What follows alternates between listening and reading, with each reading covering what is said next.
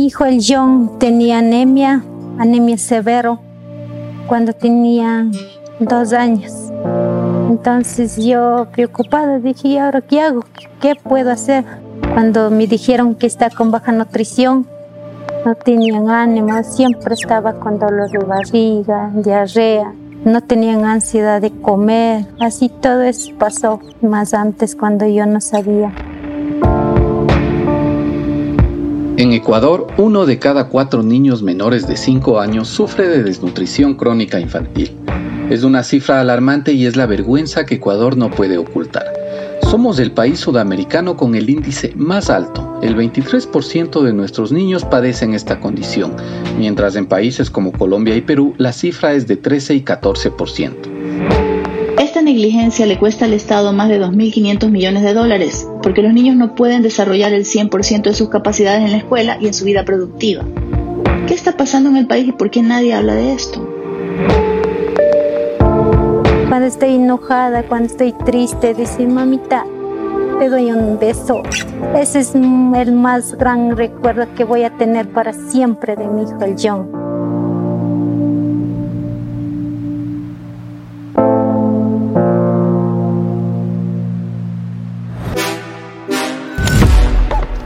Bienvenidos a este nuevo podcast. Soy Gabriela Pinasco, editora digital de Revista Vistazo. En esta ocasión abordaremos uno de los temas menos tratados y quizá más importantes, sobre todo ahora que la pandemia ha recrudecido las brechas sociales. Hablamos de la desnutrición crónica infantil, que condena el futuro de nuestros niños y del país en general. Si uno de cada cuatro niños sufre de esta condición, eso quiere decir que en 20 años tendremos a un cuarto de la población improductiva o medianamente productiva y que tendrá problemas de inserción. Para hablar sobre este tema nos acompañan Alejandro Pérez y Pilar Ortiz, periodistas de Vistazo que indagaron sobre las causas y efectos de este problema y por qué el país no ha logrado resolverlo. Hola Gabriela y amigos que nos escuchan. Como ya lo dijiste, este es un problema que condena el futuro del país, y es que la desnutrición infantil no solo tiene que ver con alimentación, sino con otros aspectos como por ejemplo el acceso al agua potable.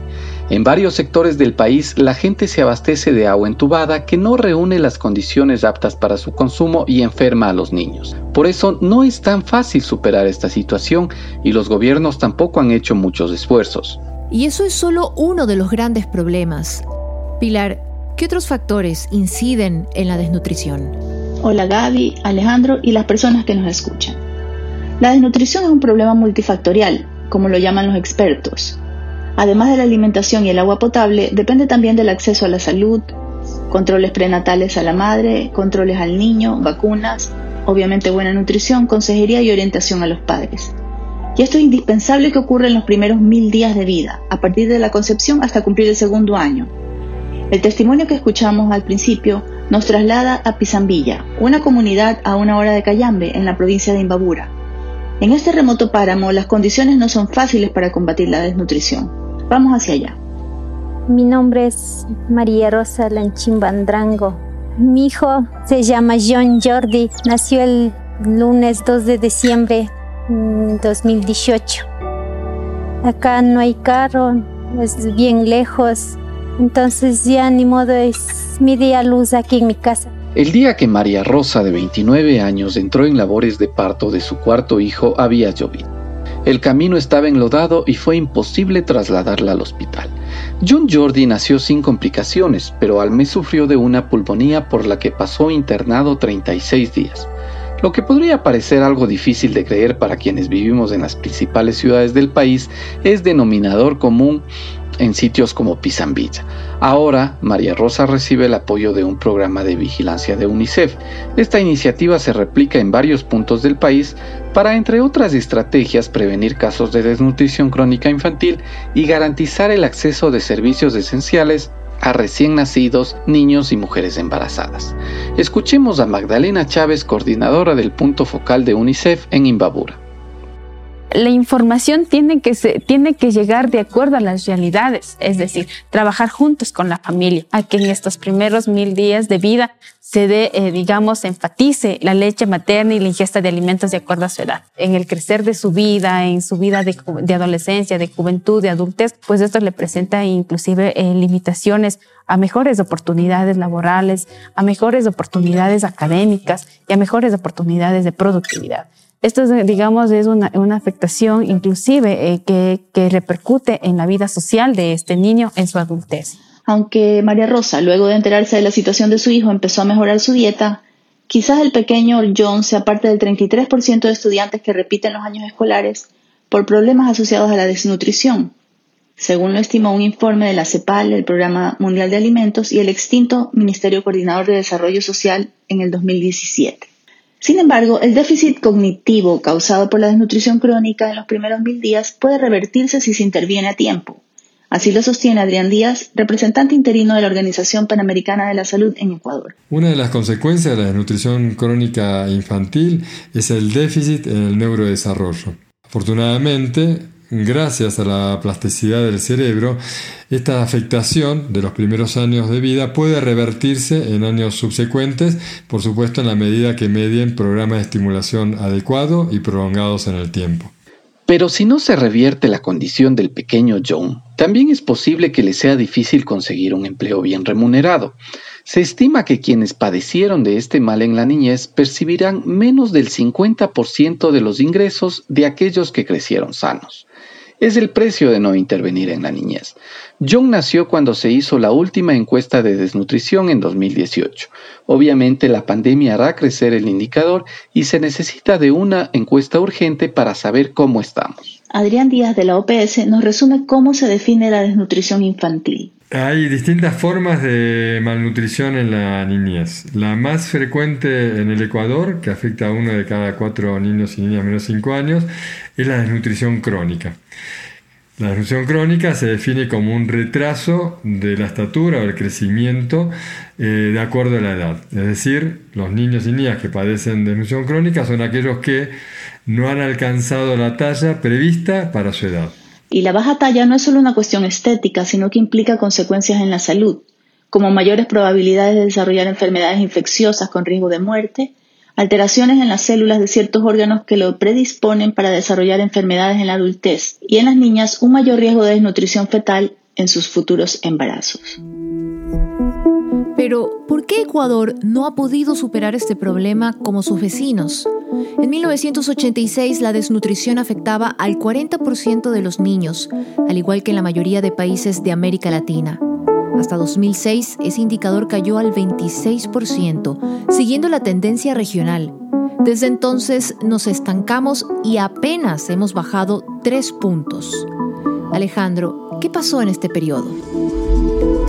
Primero, hace falta decir que a los gobiernos ecuatorianos les ha servido de justificativo que somos el segundo país de la región con el índice más alto, después de Guatemala que tiene una prevalencia de desnutrición superior al 45%. Pero a nivel de Sudamérica, lideramos la lista de la vergüenza. Bueno, quizá nos iguale Venezuela, donde repuntó la pobreza en los últimos años, aunque su gobierno no presenta estadísticas confiables. Los expertos coinciden en que las falencias que tenemos son producto de una errónea aplicación de políticas públicas, por falta de asesoramiento de organismos internacionales como el Programa Mundial de Alimentos y de pensar que podíamos inventar el agua tibia en lugar de seguir lo que ya estaban haciendo países como Perú y Colombia. Gaby, ¿qué fallos nos han llevado a esta situación? Alejandro, muchos pueden ser los factores del fracaso. Una investigación de Margarita Manosalvas determinó las falencias de uno de los programas más ambiciosos del anterior gobierno en 2009, cuando ya vivíamos tiempos de bonanza petrolera. El gobierno, deslumbrado por el fetiche de la obra pública, consideró construir casas en los sectores con índices más altos de desnutrición para garantizar el acceso a mejores condiciones de salud. El proyecto inició en el cantón Sicchos, en la provincia de Cotopaxi. En la primera etapa de este proyecto se construyeron viviendas con baterías sanitarias internas en sectores sin acceso a red pública de agua y alcantarillado. Obviamente, eso generó problemas de contaminación en las flamantes casas. Para solventar este error, en la segunda fase se restringió el beneficio solo a quienes presentaran un documento que avale el acceso al agua potable. Las familias que cuentan con agua potable tienen menos riesgos de que sus hijos sufran de desnutrición. Para este programa también se pedían las escrituras de los terrenos, un requisito no fácil de conseguir para las familias más pobres. Luego, el gobierno impulsó otro plan y luego otro. Un informe de la vicepresidencia que ahora maneja el tema de desnutrición determina que solo en 2012 el país invirtió 170 millones de dólares en estos programas, pero los resultados fueron casi nulos. Estas fallidas intervenciones desviaron el problema central de la desnutrición, los primeros mil días del niño.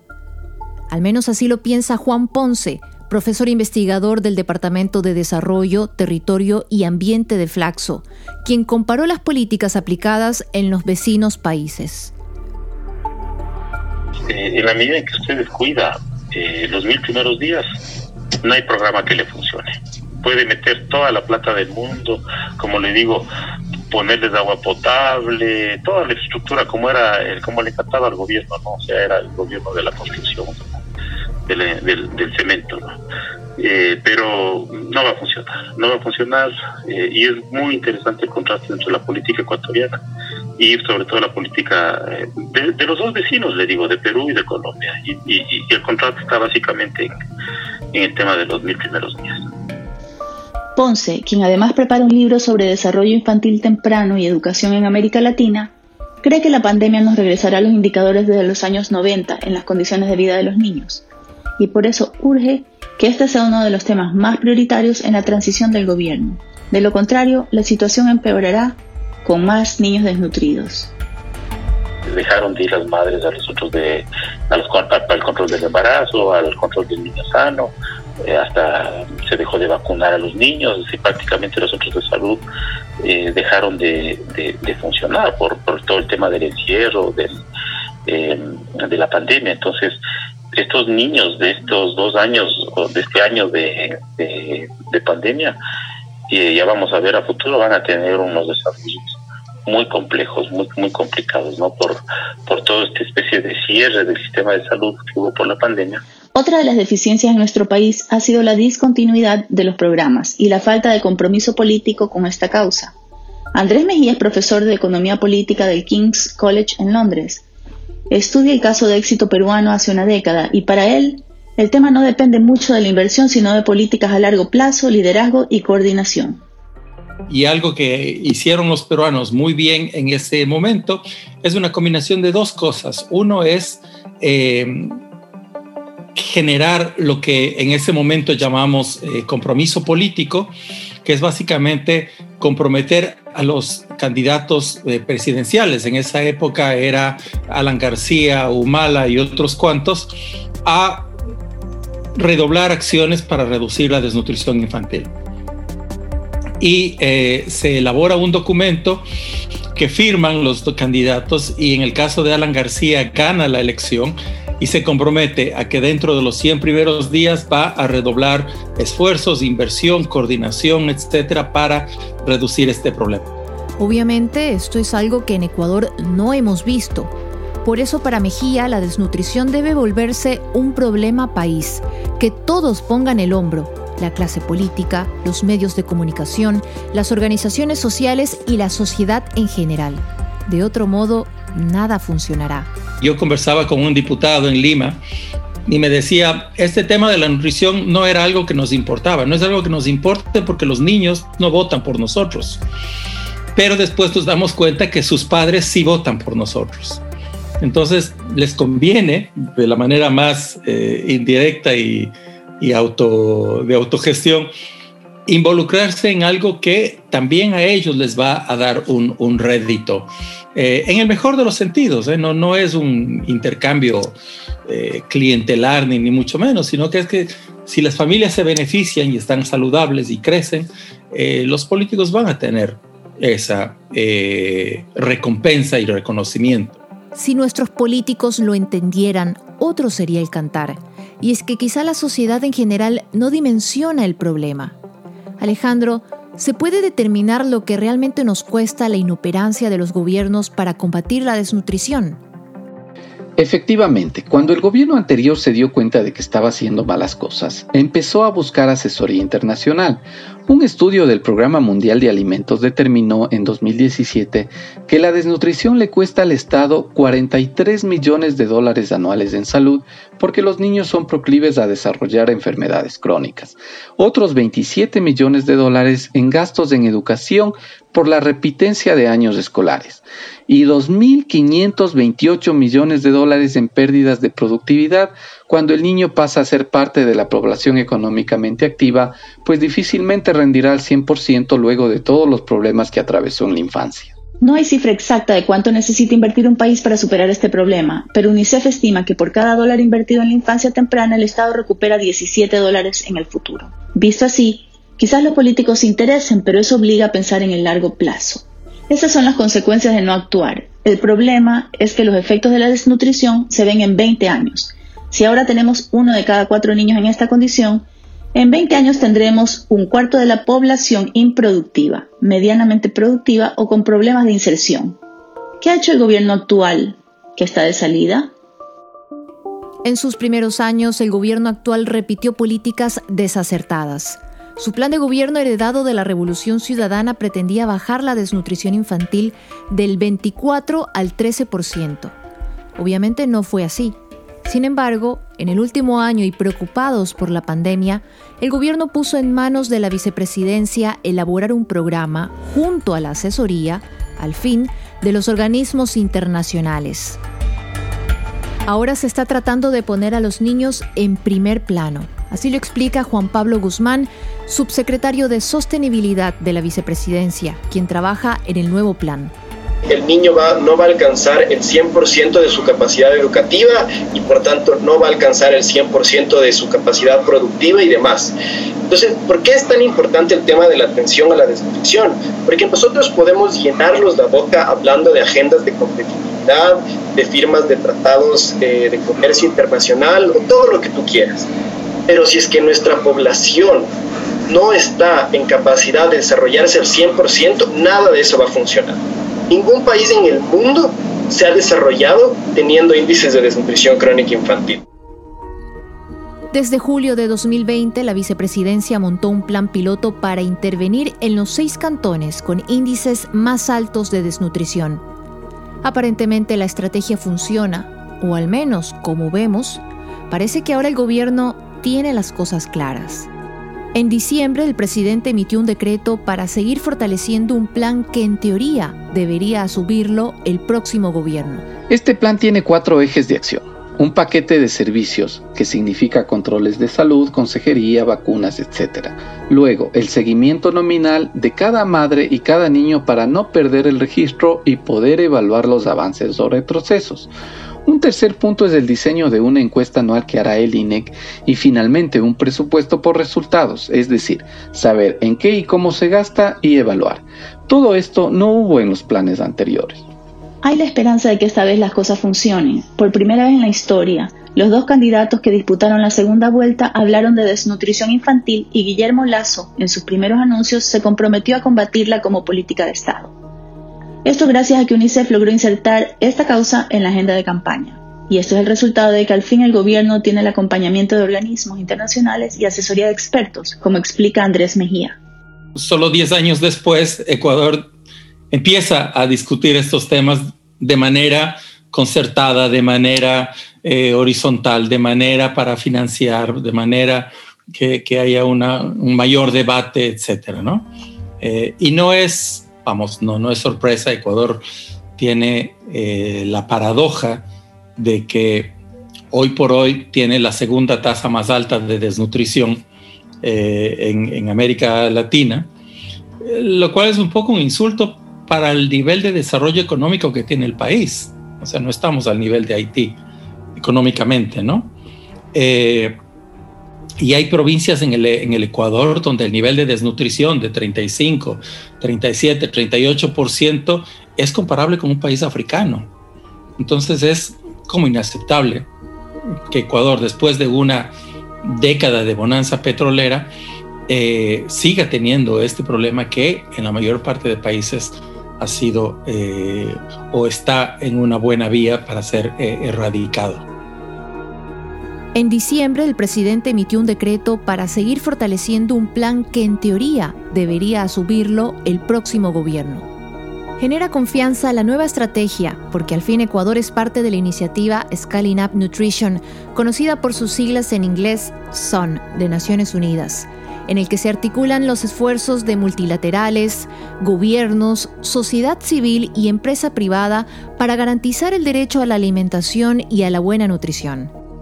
Alejandro, es posible que esta vez sí vayamos por buen camino. Sí, Gaby, hay mucha expectativa. Pero más allá de eso también depende de que no sea una estrategia desde los escritorios de la burocracia. La realidad en cada provincia del país es diferente y las causas son multifactoriales como lo hemos señalado. Podemos hablar de acceso a alimentos, acceso al agua potable, acceso a controles de salud, pero al interior de cada hogar hay problemas que no son visibles para los hacedores de política pública. Como nos lo comenta Paulina Moriano, coordinadora de servicios sociales del MIES en Chimborazo, una de las provincias con más altos índices de desnutrición. Tenemos madres de familia que con niños con desnutrición que han sido víctimas de maltrato, de violación, entonces, ¿cómo le exijo yo a una madre de familia que tiene algún problema psicológico por A o B circunstancias de maltrato, violación o, y, no tiene esa afectividad, ese apego con el niño para poder desarrollar, ¿no? para darle un, alimento de el alimento de una adecuada manera, un trato adecuado. Entonces, son multifactoriales que nos permiten a nosotros no poder obtener los resultados deseados pese a, la, a, la, a los trabajos realizados por cada una de las instituciones. Ecuador recién empieza un camino que a Perú le tomó más de una década. Depende de los políticos y de cada uno de nosotros que empecemos a preocuparnos, hablarlo y debatirlo para que esté en la discusión de los medios y se encuentren las mejores respuestas. Recordemos esta cifra demoledora. Uno de cada cuatro niños en Ecuador sufre desnutrición. El país no puede seguir comprometiendo su futuro. Es hora de actuar.